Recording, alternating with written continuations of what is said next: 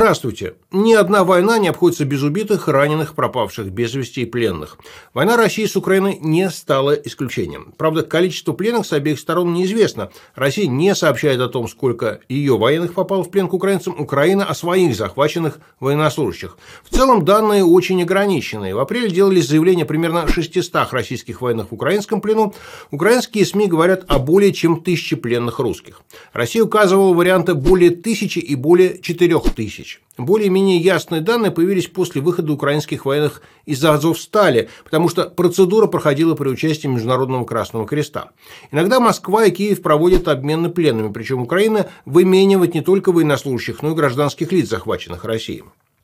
Россия, и это можно утверждать со всей определенностью, систематически нарушает Женевскую конвенцию об обращении с военнопленными. Об этом сообщают даже провластные российские СМИ. Ну, смотрите, статья 17 конвенцию предусматривает, каждый военнопленный при его допросе обязан сообщить только свою фамилию, имя и звание, дату рождения и личный номер, или за неимением такого другую равноценную информацию.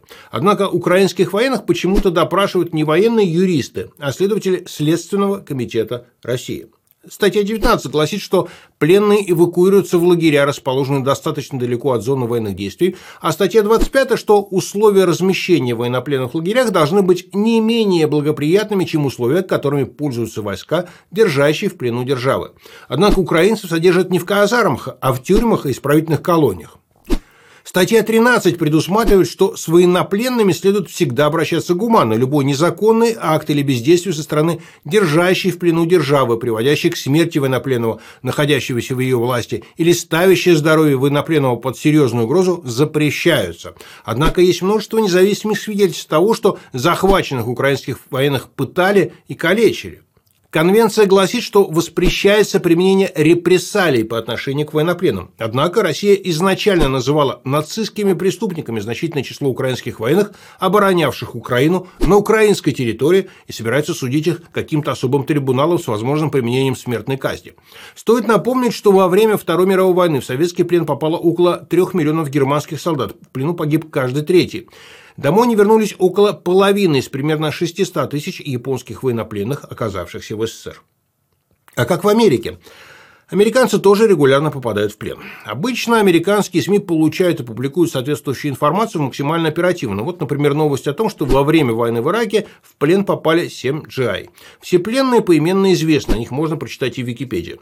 В свою очередь, в последние 100 с лишним лет сдавшихся иностранных военных американцы всегда содержали гуманно.